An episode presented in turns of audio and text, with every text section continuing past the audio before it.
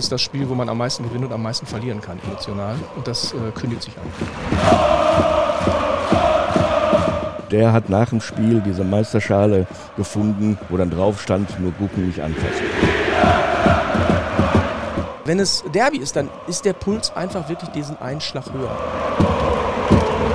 Ihr hört den BVB Fan Podcast. Vonne Süd. Hallo und herzlich willkommen zu einer neuen Folge des BVB Fan Podcast von der Süd. Ähm, tatsächlich diesmal leider nicht von der Südtribüne. Das hatten wir in der Vergangenheit auch schon mal zwischendurch. Vor allem dann, wenn Borussia ein Heimspiel hat. So ist es heute auch. Wir spielen später gegen, gegen RB Leipzig, sodass wir heute wieder in die Geschäftsstelle des BVB ausweichen mussten. Wir haben heute als Thema Derby. Das steht nämlich an und zwar genau in acht Tagen in Gelsenkirchen und dementsprechend haben wir das Ganze als Anlass genommen, mal über die Geschichte des Derbys zu sprechen und haben dafür, wie ich finde, auch wieder zwei sehr spannende Gäste heute mit in der Runde dabei.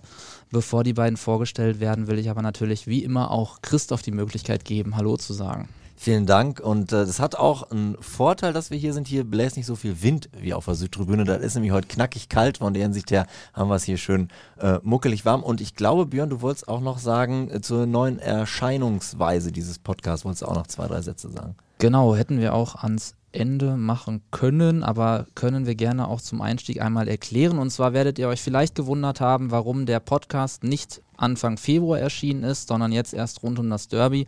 Wir haben äh, intern bei uns beschlossen, dass es vielleicht sinnvoller ist, den Fokus oder die Qualität des Podcasts und seiner einzelnen Folgen äh, vielleicht noch ein Stück weit zu erhöhen, auch wenn euer Feedback immer sehr, sehr positiv war, sodass wir gesagt haben, wir wollen in etwa einmal pro Quartal den Podcast machen, dementsprechend dann auch etwas intensiver in den einzelnen Folgen, ähm, sodass wir wahrscheinlich jetzt mit der Märzfolge dann das nächste Mal gegen Mai oder gegen Saisonende noch einmal bei euch in die Wohnzimmer stolpern werden, sozusagen. Qualität ist das Thema. Qualität sitzt hier in Person von Gregor Schnittger. Freue mich echt, dass du da bist, Gregor. Für alle, die dich nicht kennen, 1969 in Bochum geboren, lebt aktuell in Dortmund und hat in der Vergangenheit auch schon mal in diesem Gelsenkirchen gelebt. 2011 hat er sein erstes Buch Revierderby Schalke 04 gegen Borussia Dortmund, die Geschichte einer Rivalität geschrieben. Er hält es auch äh, aktuell in Händen. Anschließend hat er noch weitere Bücher zum BVB verpasst. Ist BVB-Fan. Du besitzt auch noch eine Dauerkarte. Soll ich schon reden? Ja. Ja, ja, auf jeden Fall. Ähm, ja, und ich denke, viele werden dich auch kennen, äh, zum Beispiel als Lokalzeitmoderator des WDR. Also schön, dass du da bist, Gregor. Vielen Dank für die schöne Einführung. Und als zweiten Gast begrüßen wir heute Manfred oder auch Manny Rakowski, ähm, schon bekannter Gast hier im Podcast gewesen in der Vergangenheit. Und Manny ist Mitglied des Fanclub Bochum, 69 Jahre alt, seit über 60 Jahren BVB-Fan und, das ist eben das Spannende, seit Mitte der 60er Jahre Dauerkartenbesitzer, sowohl in der Roten Erde als auch im Westfalenstadion und hat dementsprechend auch einiges zu erzählen, auch zum Thema Derby. Und deshalb, Manny, würden wir mit dir gerne starten wollen und ja. dir auch die erste Frage stellen. Erstmal Hallo ja, und Hallöchen. schön, dass du da bist. äh, Manni, ähm, ja, ganz einfach, auch wenn die Frage vielleicht sehr viel Spielraum lässt, aber woran denkst du denn als erstes, wenn du den Begriff Derby hörst? Äh, Derby ist natürlich äh, äh eigentlich für das ganze Jahr schon äh, immer ein Highlight in den Begegnungen, wobei man natürlich mittlerweile auch sagen muss, da gibt es auch nur drei Punkte und eigentlich sind Punkte gegen die Bauern aus dem Süden, vielleicht sogar, eigentlich nicht vielleicht, sondern wichtiger als drei Punkte im Derby, wobei natürlich Derby aufgrund der ganzen äh, Bekanntschaften und dergleichen äh, ist natürlich die Frotzelei dann größer, wenn man das Derby verliert. Vor allen Dingen ist es immer so, dass wenn man oben steht, dann ist man eigentlich Favorit und man müsste das Derby gewinnen. Bloß der eigentliche Schwächere äh, steigert sich natürlich und kämpft sich da so rein, ist mir vergleichbar, als wenn man im Pokalspielen gegen einen Amateurverein spielt. Und deshalb hoffe ich also auch, dass wir mit drei Punkten aus der Turnhalle nach Hause kommen und die Richtung im Revier natürlich so, so belassen, wie sie auch richtig ist und wie sie auch zurzeit ist. Manni, schöner erster Eindruck. Gregor, gleiche Frage.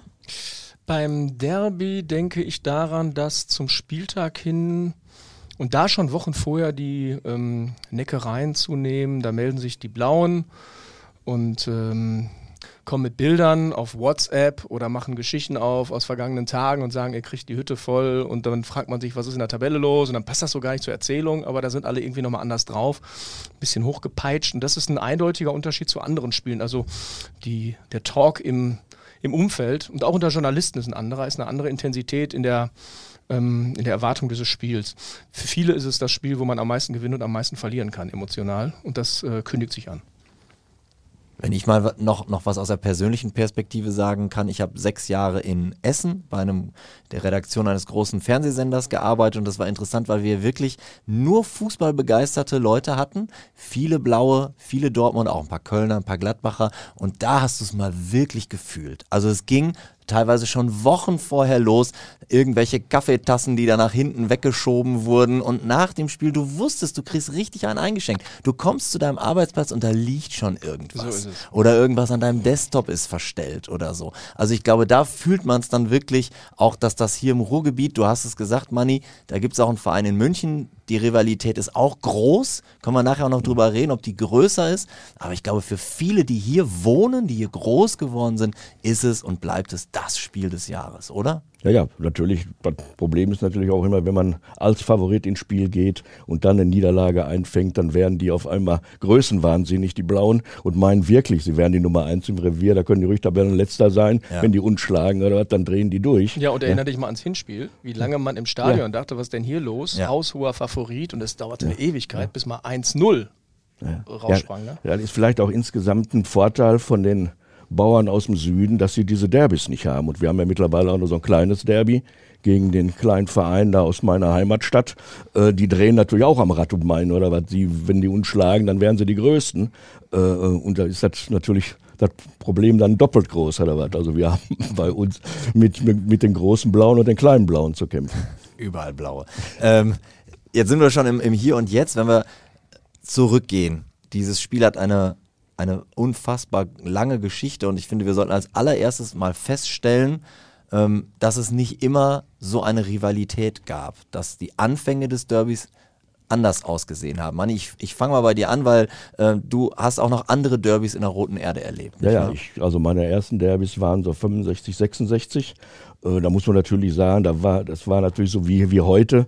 Wir waren denen haushoch überlegen. Ich kann mich nur an ein Spiel erinnern, dass wir 7-0 gewonnen haben. Da haben wir vier Kopfballtore geschossen und haben in fünf äh, Viertelstunde vor Schluss 7-0 geführt. Auf einmal kriegten die alle eine Birne und wollten nur noch Kopfballtore machen. Die haben sich den Ball selbst im Strafraum hochgespielt. Wir hätten die garantiert zweistellig äh, aus der roten Erde rausgejagt, aber äh, die wollten also ihre, Gegner dann noch dermaßen demütigen oder so, dass sie keine normalen Tore mehr geschossen haben. Aber wie gesagt, dass du sagtest mit den Fans, wir haben in der, in der Nordkurve direkt nebeneinander gestanden. Ne, war also gab keine Zäune dazwischen und und und. Also äh, es gab Rivalität, es gab vielleicht auch mal den einen oder äh, äh, Klaps im Nacken und wie auch immer und, und verbale Scharmützel. Aber diese Brutalität und die, die heutzutage äh, zwischen den Fans herrscht oder so, war natürlich in den 60er Jahren bei Weitem nicht vorhanden. Äh, wir haben Spiele erlebt hier mit dem Hundebiss als die Blauen alle am Platz gelaufen sind, als sie 1-0 geführt haben, haben wir zum Glück noch den Ausgleich geschossen. Äh, mir haben sie mal im Stadion äh, meine Fahne geklaut. Also ich hatte mal die größte, in der damaligen Zeit die größte Fahne, äh, 4,50 Meter mal 5,50 Meter. Ich durfte äh, nicht in den Zug einsteigen, musste in den Gepäckwagen mit meiner Fahne vom Wattenscheid nach, äh, nach Dortmund fahren, vom Bahnhof laufen, im Wattenscheid zum Bahnhof laufen, hier zum Spiel laufen. Ja, und während des Spiels, weil die ging dann immer reihum, ist also irgendein Fan zu nah an die Blauen geraten, dann haben die dem die geklaut und ich habe nach dem Spiel die Fahne zerrissen äh, unter der damaligen Holztribüne, die noch neben der Haupttribüne war, wiedergefunden. Im Nachhinein muss ich sagen, ich muss mich eigentlich bei den Blauen bedanken, denn ich brauchte nicht mehr den Gepäckwagen. Ich konnte ganz normal zum Stadion.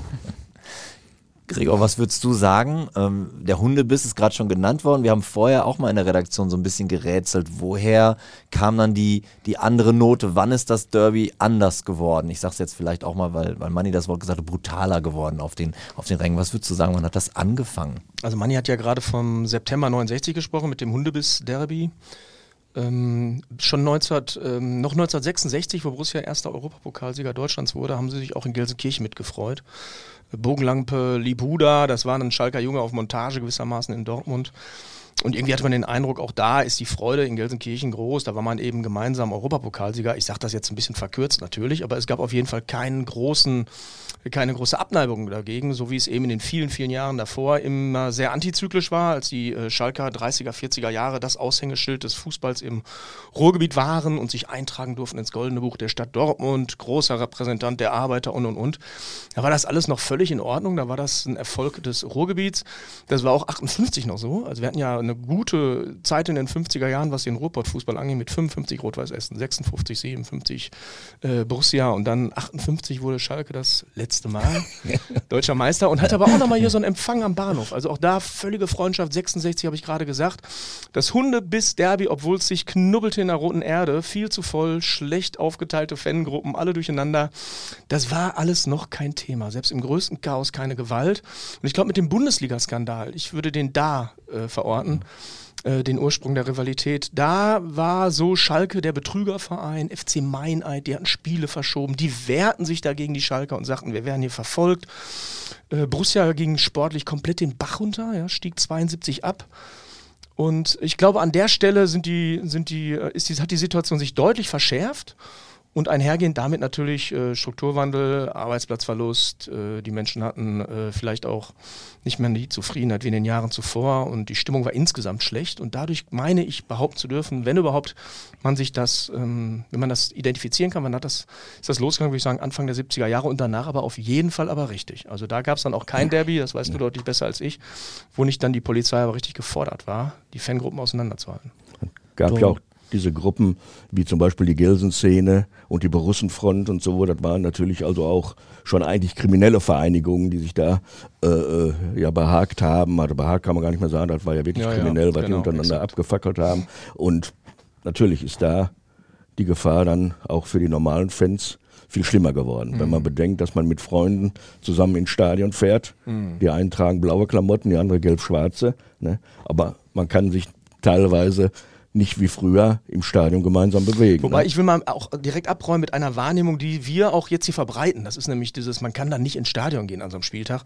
In meiner Wahrnehmung der Derbys, der jüngeren Geschichte, gibt es natürlich absolute Krawallszene, aber die ist so marginal, dass sie den normalen die normalen Stadionbesucher im Grunde, den fällt, den fällt die gar nicht auf. Also ich glaube, es gibt immer noch, auch im Viertel, gibt es immer noch eine Menge Paare, die auch gemeinsam hingehen könnten. Sie werden dann automatisch getrennt, also eine gewisse Hysterie ist auch da. Ich glaube, der Anteil der Vernünftigen ist so hoch, dass man es auch ein bisschen runterfahren darf, ein bisschen runterdampfen darf.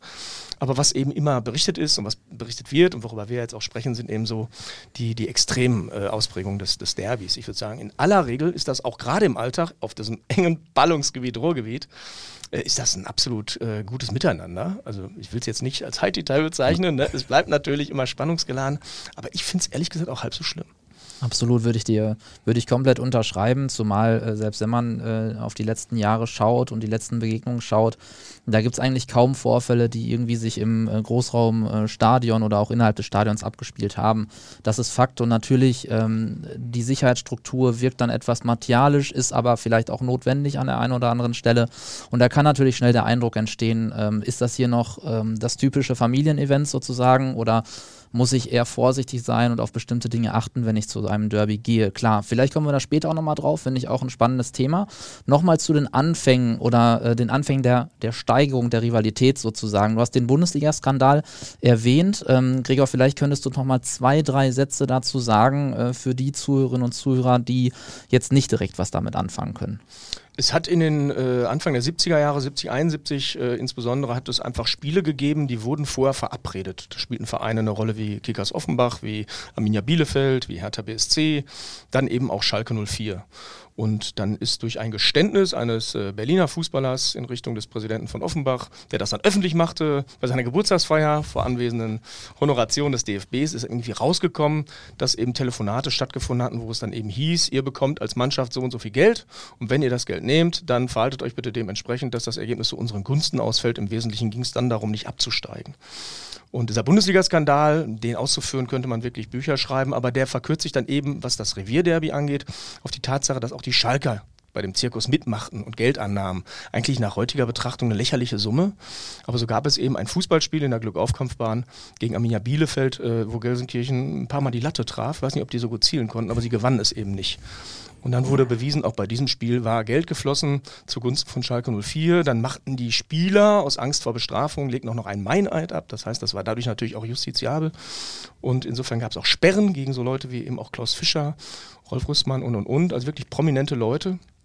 Und damit war eben Schalke 04, auf einmal standen die eben massiv in der Kritik und wie so eine Wagenburg, wehrst du dich dann, gehst nochmal nach vorne und der FC Meineid war auf einmal verschrien. Das ist so verkürzt vielleicht die Geschichte, warum dann eben in dem Moment auch die Dortmunder, die selber mit sich zu kämpfen hatten in ihrem sportlichen Niedergang, dann äh, eine Angriffsfläche hatten zu sagen, ja, guck mal, was die machen. Ne? Also Nährboden für das Wachstum einer bis heute andauernden großen Rivalität. Ähm, Manni, wie hast du das wahrgenommen? Äh, Gerade auch ähm, die Reaktion auf diese wachsende Rivalität im Stadion. Wir haben uns im Vorfeld des Podcasts kurz darüber unterhalten, dass es irgendwann dann auch sichtbarer wurde, dass im Stadion vielleicht auf einmal eine Fantrennung organisiert wurde. Wie hast du das denn ähm, wahrgenommen in, in deinen ersten Jahren mit einer Dauerkarte, äh, wenn es ins Derby ging? Also ich muss dazu sagen, ich bin also nie in irgendwelche Problembereiche reingeraten. Zum Glück. Es gab natürlich manchmal Situationen, wenn man aus dem Parkstadion kam, das werden sicherlich die Blauen genauso berichten, wenn sie hier aus dem Westfalenstadion gekommen sind, dass man also, wenn man zum Parkplatz ging, äh, dass man da von, kleinen Kindern angemacht wurde und wenn man dann reagierte und wie auch immer, dann kamen die Älteren aus dem Gebüsch oder so und dann gab's schon mal, dann haben die uns schon mal gejagt oder so. Aber wie gesagt, äh, ich habe also da keine so schlimme äh, Erfahrung gehabt. Wir haben so mal, weiß ich nicht, die Antenne abgerissen am Auto und Spiegel abgerissen. Aber wenn man so blöde ist und dann mit dem BVB beflaggtes Auto dann ne, mitten da in, in, in, bei den Blauen oder was parkt, kann das schon mal passieren. Und ich gehe mal von aus, dass unsere, äh, bei uns also welche gibt, die das dann genauso äh, fabrizieren. Ähm, also, wie gesagt, diese Brutalität, die teilweise zwischen den äh, äh starken Fangruppen ist, die sich da quasi auch auf Randale aus sind, um sich zu prügeln oder so. Aber das ist sicherlich bei anderen Spielen genauso. Viele kommen, gibt natürlich auch manche Fans, die ins Stadion, oder sind keine Fans, die also hinkommen, um da ihre, ihr Gewaltpotenzial aus, ausleben so, zu müssen. Hm. Wir können vielleicht an, diesem, an dieser Stelle einmal kurz eine Stimme ähm, von Thilo Danielsmeier äh, einspielen. Thilo ist Leiter des Fanprojekts Dortmund e.V., hat seit 30 Jahren kein Derby verpasst und äh, er hat uns auch mal eine Einschätzung ähm, zum Thema Fanverhalten gegeben. Das Fanverhalten hat sich in den letzten 30 Jahren in Bezug auf das Derby natürlich stark verändert. Ende der 80er, Anfang der 90er Jahre lag der Fokus aller Fans voll auf dem eigentlichen Spieltag. Da wurde sich ausgelebt, da wurde die Rivalität ausgetragen. Und danach war dann wieder ein halbes Jahr relative Ruhe. Und auch die Polizei war natürlich noch längst nicht so aufgestellt wie heute. Von einer Fan-Trennung konnte damals kaum eine Rede sein. So waren die Auswärtsspiele im Parkstadion damals natürlich ein echtes Abenteuer. Durch die Weiterentwicklung im Fußball, die neu entstandenen Medien, ist die Lokalrivalität heutzutage natürlich das ganze Jahr über spürbar und damit auch viel komplexer geworden. Man betrachtet den Rivalen das ganze Jahr über mit Argusaugen. Viele, sei es kreative, aber auch nicht so schöne Aktionen, gibt es das ganze Jahr über außerhalb des Spieltages. Fanszene verbrüdern sich gegen andere. Trotzdem bleibt das Derby natürlich der Höhepunkt des Fußballjahres, hat aber meiner Meinung nach nicht mehr so ein Alleinstellungsmerkmal wie noch, ja, Anfang der 90er Jahre. Jetzt sind wir in der Zeit ein ganz schönes Stück voraus. Ich weiß auch nicht, ob es der optimale Zeitpunkt war, den, den Oton zu spielen, aber diese, ich finde, das ist eine interessante ähm, Hypothese, die er da aufstellt, hat das Derby diese Bedeutung wie in den 90er Jahren vielleicht als Spiel und was hat sich auch im Fanverhalten geändert? Was würdet ihr sagen? Ja, also ich hatte ja schon zu Beginn gesagt oder so, es gibt in jedem Spiel drei Punkte und äh, drei Punkte gegen äh, Mitbewerber um die Meisterschaft oder um internationale Plätze sind natürlich äh, wichtiger als äh, drei Punkte gegen Abstiegskandidaten und da zählen wir ja Gott sei Dank die Blauen zu, dass wir Abstiegskandidat sind. Also sind eigentlich diese drei Punkte bis auf die persönlichen Frotzeleien, die man dann natürlich im täglichen Leben erfahren muss, eigentlich nicht so wichtig wie drei Punkte gegen die Bauern oder gegen die, äh, gegen die Dosen oder, oder dergleichen. Ja, ich glaube in den 90ern, ähm, da war es natürlich auch nochmal sportlich, ich knüpfe da mal an, was du sagst, äh, war es ein Duell auf Augenhöhe. Also wir erinnern uns an Niederlagen im Westfalenstadion, die zum Teil wirklich bitter waren. Also da traf Ebbe Sand Monate und Jahre lang nicht gefühlt und machte dann aber hier das 1-0 in der letzten Minute, nachdem wir uns es erlaubt hatten, zwei Elfmeter zu verschießen. Äh, es gab äh, Spiele, ich glaube auch die letzte Heimniederlage an einem Freitagabend, ähm, hoffentlich haben wir hier die Zeit nicht eingeholt, wenn der Podcast draußen ist, gegen war irgendwie gegen die Blauen. Ne? Also die ja, haben uns ja. ein paar wirkliche Tiefschläge verpasst und es war aber eben seinerzeit immer so ein Duell, da war es wirklich sportlich offen. Das ist seit einigen Jahren nicht mehr der Fall und ich glaube sogar mit Corona und zwischendurch und auch danach ist es wirklich von der, von der Leistung schon, schon wirklich sehr, sehr unterschiedlich.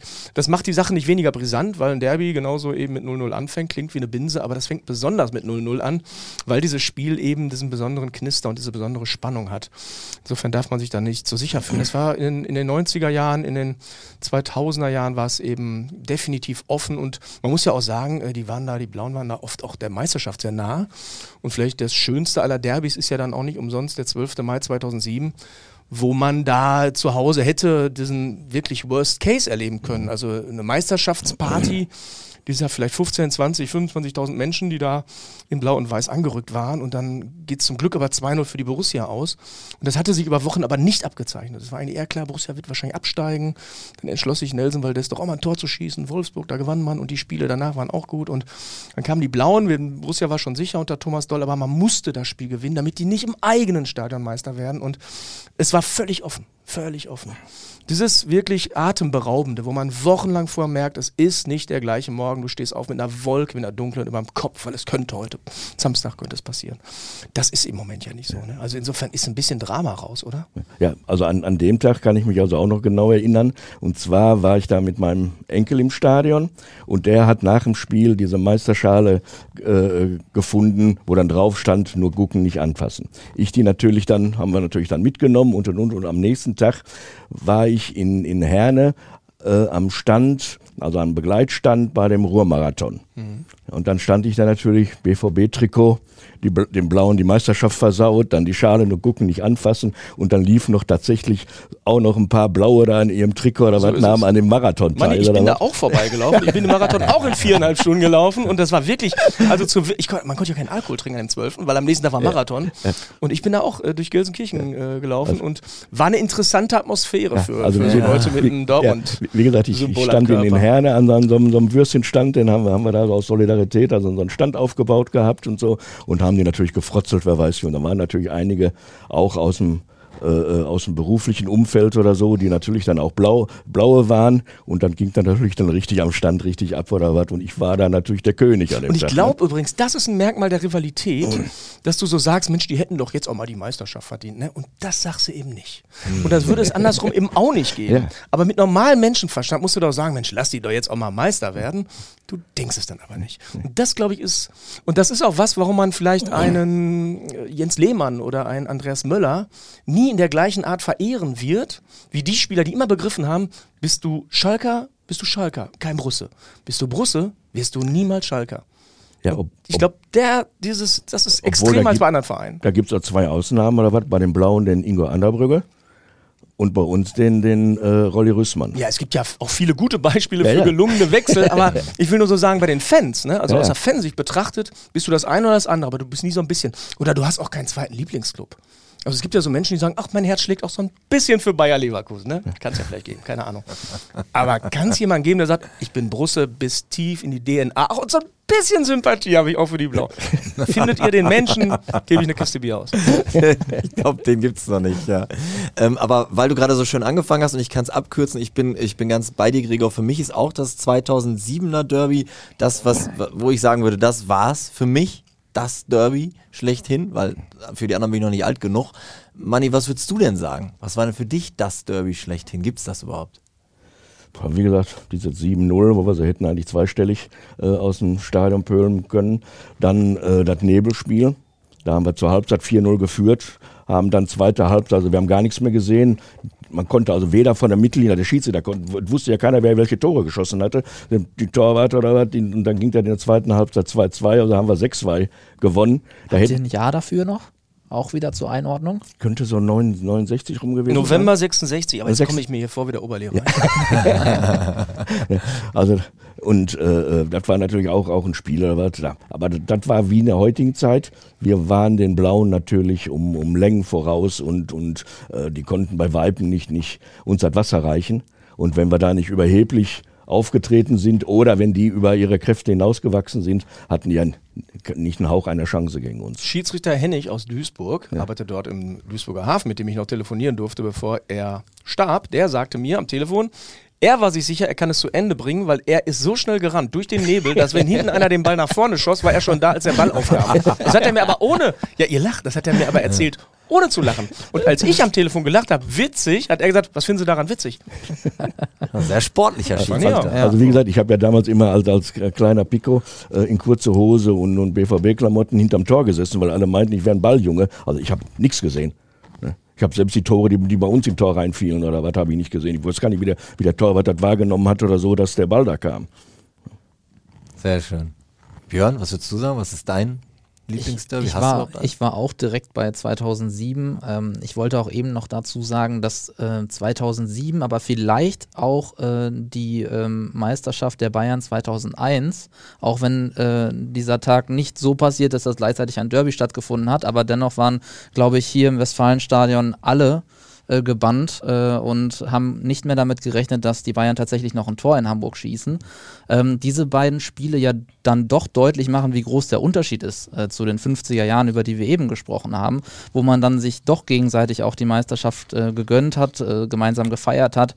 Ähm, ich mag eigentlich auch diesen Begriff Lokalpatriotismus äh, sehr, ähm, der ja damals offenbar ähm, dann überwogen hat im Vergleich zur Rivalität heute. Also für mich ist es nach wie vor 2007 tatsächlich. Ich finde es auch, äh, auch falsch zu sagen, irgendwie dieses 4-4, was wir vor einigen Jahren hatten, was aus unserer Sicht natürlich sehr negativ war, sei die Mutter aller Derbys. Ähm, das wurde ja über Monate danach äh, geschrieben und gesprochen über dieses Spiel. Also ich glaube, da gab es ganz andere Spiele, die äh, ja gerade natürlich aus unserem Blickwinkel auch ganz, ganz große Bedeutung hatten. Wir hatten zwischendrin hatten wir so eine Insel der Glückseligkeit, würde ich mal sagen, 97. Da hatten wir ein Derby, da war klar, wir sind beide irgendwie im Europapokalfinale, da ging es eigentlich um nichts mehr und beide Fans haben sich gegenseitig immer von der Nord zur Süd und zurück Ruhrpott, Ruhrpott zugerufen.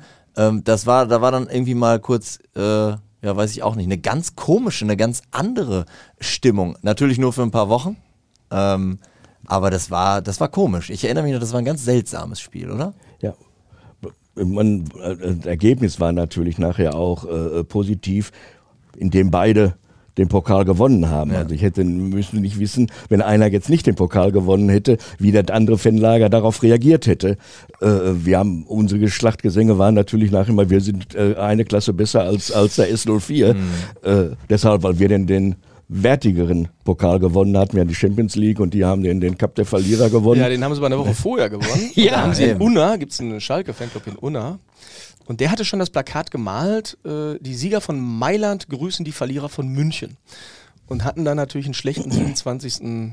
Äh, Mai war es, glaube ich. 7. Ja. Mai, ja. Und äh, ja, also dieser Ruhrpott-Rufe, die waren in der Tat für all jene, die es anders kannten, irritierend. Es hatte ein bisschen Honig drüber kippen, war aber dann direkt vorbei im Dezember, als äh, nach einer unberechtigten Ecke im Übrigen Jens Lehmann, das 2-2 köpfte, als Torhüter ja. von der Schalker, also mit äh, Advent 97 war der Burgfrieden, der, der Frieden von Westfalen, der westfälische Frieden, aber auch schon wieder vorbei. Aber du hast völlig recht. Im, Im Sommer 97 war man sich nah wie selten und es gab auf dem Friedensplatz auch blaue die dann die gemeinsame Party, ne, dann kamen dann diese ballonartigen Pokale nachgebildet und man feierte also die Pokale des Ruhrgebiets auf dem Friedensplatz. Wer will sowas sehen? da hast du recht. Ich würde, ich würde ganz gerne nochmal den Schwenk zur Atmosphäre im Stadion, äh, sowohl bei Heim- als auch, aus Auswärt, äh, als auch bei Auswärtsspielen im Gästeblock äh, zurückkommen. Ähm, Gregor, du hast von Knistern gesprochen, was irgendwie in der Luft liegt, äh, Tage vor dem Spiel schon. Wie würdet ihr die Atmosphäre bei Heimspielen, bei Heimderbys im Stadion beschreiben? Manni, vielleicht machst du den Anfang. Ja, ist natürlich beim Spiel selber äh, äh, doch eine, eine, Nummer höher als bei anderen Spielen oder so. Man, man fiebert, man, man schreit sich die, die Lunge aus dem Hals und, und, und äh, versucht die Mannschaft anzufeuern. Es ist doch ein gehöriger Ticken höher als bei, bei anderen Spielen, weil ja auch die innere Anspannung da ist und äh, unabhängig vom Sieg denkt man natürlich auch, was passiert nächsten Tag, wenn du deine Kumpels triffst oder so, die zu den Blauen halten oder was und du kommst dann mit einer Niederlage an. Deshalb ist, ist die Anspannung höher und äh, äh, man fiebert mehr und man, man unterstützt die Mannschaft natürlich auch bedeutend stärker als bei anderen Spielen. Hm. Man ist einfach, ich glaube, morgens beim Zähneputzen und es gibt ein Heimspiel gegen Augsburg oder Freiburg oder Wolfsburg oder alles, was mit Burg endet. Aber wenn du so einen, so einen Vormittag hast, dann gehst du noch in Ruhe auf den Markt, ne? Dann bist du noch richtig locker und dann ist der Tag irgendwie nicht, das Wochenende ist ungefährdet. Aber wenn es Derby ist, dann ist der Puls einfach wirklich diesen Einschlag höher. Und das wird mit jeder Minute und mit jeder Stunde schlimmer. Ich glaube, auch im Stadion ist die Atmosphäre deutlich energiegeladener, was auch Anfeuerung angeht, was Häme angeht, was Beleidigen von Schiedsrichter und Gegnern sowieso angeht. Das, das Spiel kocht einfach tatsächlich hoch. Das ist übrigens, glaube ich, auch immer noch. Äh, und das lässt sich auch nicht wirklich als, also ich erlebe es nicht anders als früher. Wir haben uns noch mit einem unterhalten, der ähm, sechs Derbys selber gespielt hat, 217 Pflichtspiele für den BVB, Deutscher Meister, DFB-Pokalsieger, Champions League und Weltpokalsieger. Und jetzt kommt er drauf, danach 16 Jahre Torwarttrainer beim BVB, Wolfgang Teddy de Beer. Also bei mir persönlich ist es so, man bekommt sowas ja hier im Ruhrgebiet schon mit der Muttermilch überreicht, äh, wie wichtig dieses Spiel ist. Äh, aber es ist auch so, dass die ganze Woche über über das Spiel gesprochen wird. Egal wo man hinkommt, man wird darauf angesprochen, oh, am Wochenende gegen Schalke. Und äh, das hat sich mittlerweile mit Sicherheit auch nicht geändert, weil die Jungs, egal wo die auch heute hinkommen, werden auf dieses wichtige Spiel am Wochenende angesprochen und allein dadurch merken sie schon, wie wichtig das ist, gegen Schalke zu gewinnen. Teddy hat auch noch in einem anderen äh, Ton gesagt, dass er immer am liebsten zu Hause gegen ähm, Gelsenkirchen gespielt hat, weil er sagt einfach, das ist schon was Besonderes, wenn du spürst, was die 25.000 hinter dir dir mitgeben, wie sehr ihnen das was gibt. Ähm, du hast selber gesagt, Manni, du warst noch gar nicht in der Turnhalle in, in Gelsenkirchen und wirst deine Gründe dafür haben. Jetzt vielleicht auch als, als letzte Frage, weil die Zeit leider schon sehr vorausschreitet. Äh, was macht den Unterschied aus zwischen einem Heim- und einem Auswärtsderby? Kann man das prägnant sagen? Ja, also die, die Anzahl der Fans, die die Heimmannschaft unterstützen, weil man ist ja doch im, im, im früher im, im, Parkstadion oder auch in der Glückaufkampfbahn ist man natürlich dann äh, stimmungsmäßig und, und, von, der, von der Stimmgewalt natürlich unterlegen. Und man kann natürlich mit, mit äh, 70.000 im Rücken äh, mehr bewirken, äh, als wenn man mit, weiß ich nicht, 4.000, 5.000 oder 6.000 äh, Zuschauer dann äh, im Gästeblock in, in der Turnhalle ist, beziehungsweise da bin ich ja noch nie gewesen, aber das macht also doch schon einiges aus oder so, als, als Heimfan seine Mannschaft zu unterstützen und äh, sind natürlich, wie gesagt, auch immer die gleichen Rituale, man, man singt seine Lieder und und und und das macht sicherlich bei den Spielern auch was aus, dass sie die Heimfans da bedeutend stärker wahrnehmen als die, als die Gästefans. Gregor, ich frage mal ein bisschen provokant, wenn wir den Empfang in der Saison 10-11 denken, als wir auswärts in Gelsenkirchen 3 zu 1, zwei Tore Shinji Kagawa, eins Lewandowski gewonnen haben, da war ja richtig was los. Also das ist ja, ähm, das beschreiben die Spiele ja bis heute als einen einschneidenden Moment, wie sie empfangen wurden in Dortmund. Schmeckt dann vielleicht doch der Auswärts-Derby-Sieg besser?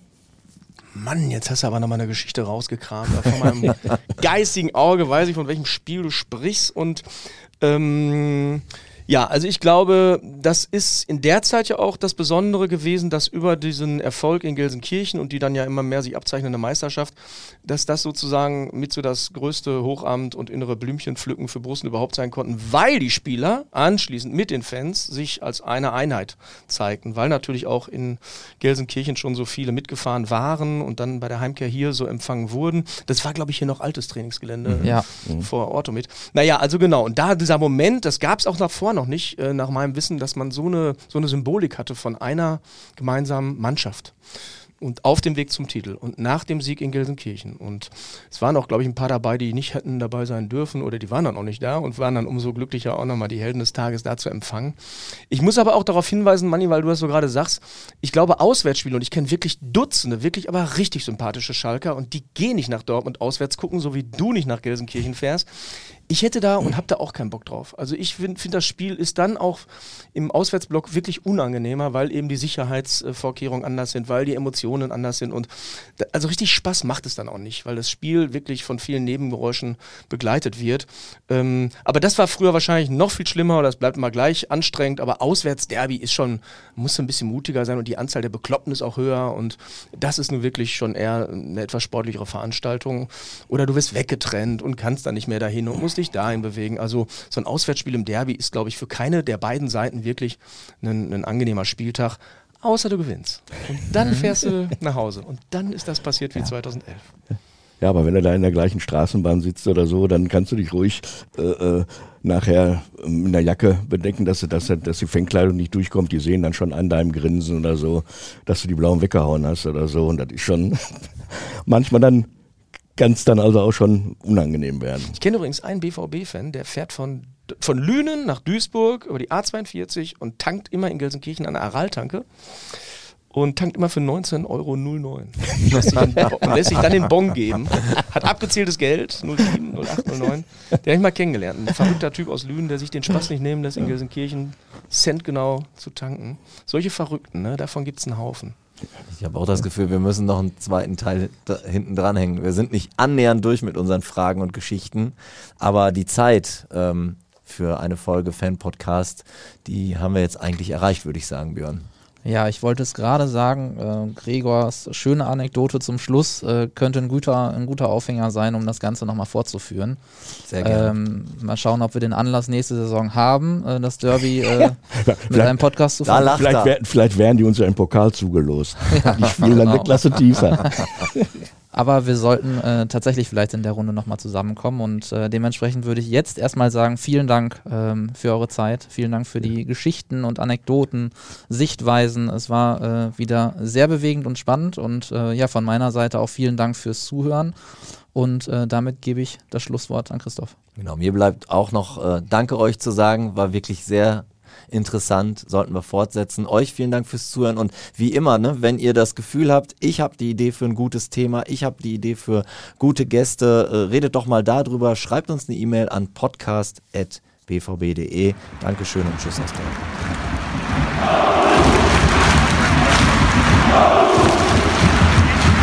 Oh!